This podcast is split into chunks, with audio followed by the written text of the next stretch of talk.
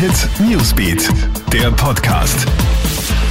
Hey, ich bin Michaela Mayer und das ist ein Update für den Start in den Dienstag.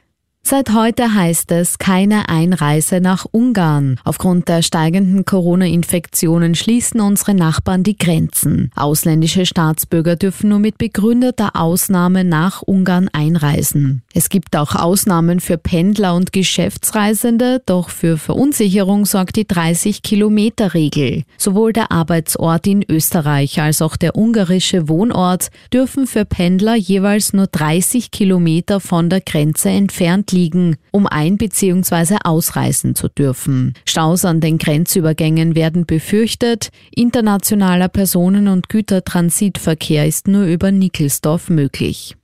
Nach Bundeskanzler Sebastian Kurz letzte Woche wird heute Gesundheitsminister Rudolf Anschober eine Erklärung zur aktuellen Corona-Lage abgeben. Thema ist der Start von Phase 4 bei der Bekämpfung der Corona-Pandemie in Österreich. Erwartet wird die Verkündung neuer Maßnahmen.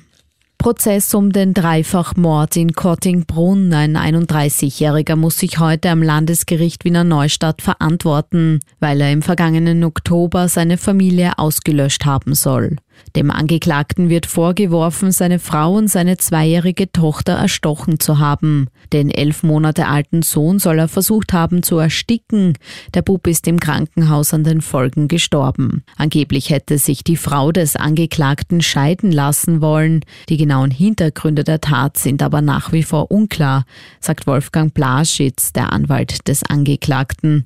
Niemand könne sich bis heute diese Wahnsinnstat erklären, sagt er.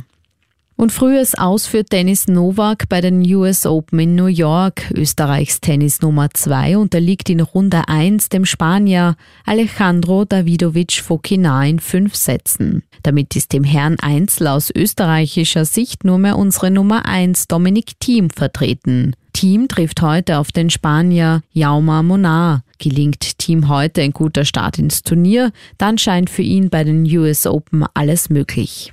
Alle News und Updates gibt's für dich immer im Kronehit Newsbeat, in unseren täglichen Podcasts und online auf kronehit.at. Kronehit Newsbeat, der Podcast.